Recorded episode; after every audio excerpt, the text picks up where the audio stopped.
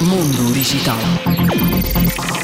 A OpenAI, detentora do chat GPT, informou recentemente que dotou este programa de inteligência artificial com capacidade para falar e ver, por forma a torná-lo mais intuitivo. A interface é capaz atualmente de produzir texto, imagem e outro tipo de conteúdos e passará a poder disponibilizar e tratar conteúdos com imagens e discutir oralmente com os seus utilizadores.